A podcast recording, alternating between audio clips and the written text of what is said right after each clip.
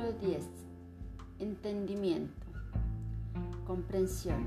El gran problema. Abre la puerta del espíritu a la luz del amor para que el amor te ayude a entender el lenguaje de la vida. Te sensibilizas con el enfermo necesitado y promueves para él el socorro de emergencia.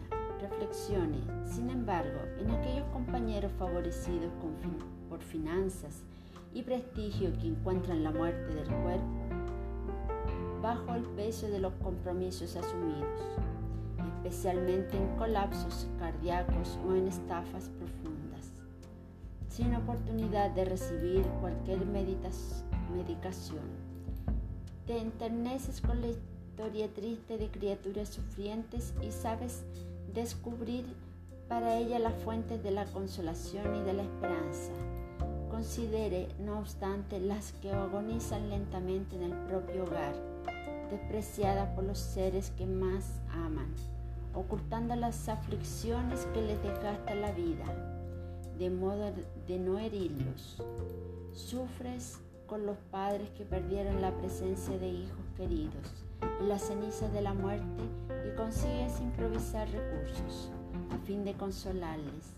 Medita, con todo, otros que vieron apartados de hijos igualmente amados que le cambiaron el afecto por las aventuras de la delincuencia.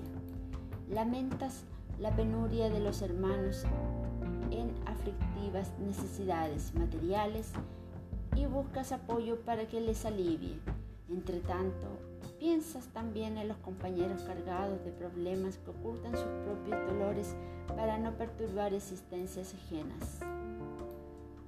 Todos pasan en la tierra, soportando el madero de las tribulaciones que hacen indispensables para su perfeccionamiento espiritual. Ama y auxilia sin distinción. No desprecies a los que caminan en los andrajos de las grandes pruebas y no censures a los que siguen en el carro de la fortuna aparente. En cualquier parte, todos nosotros somos hijos de Dios.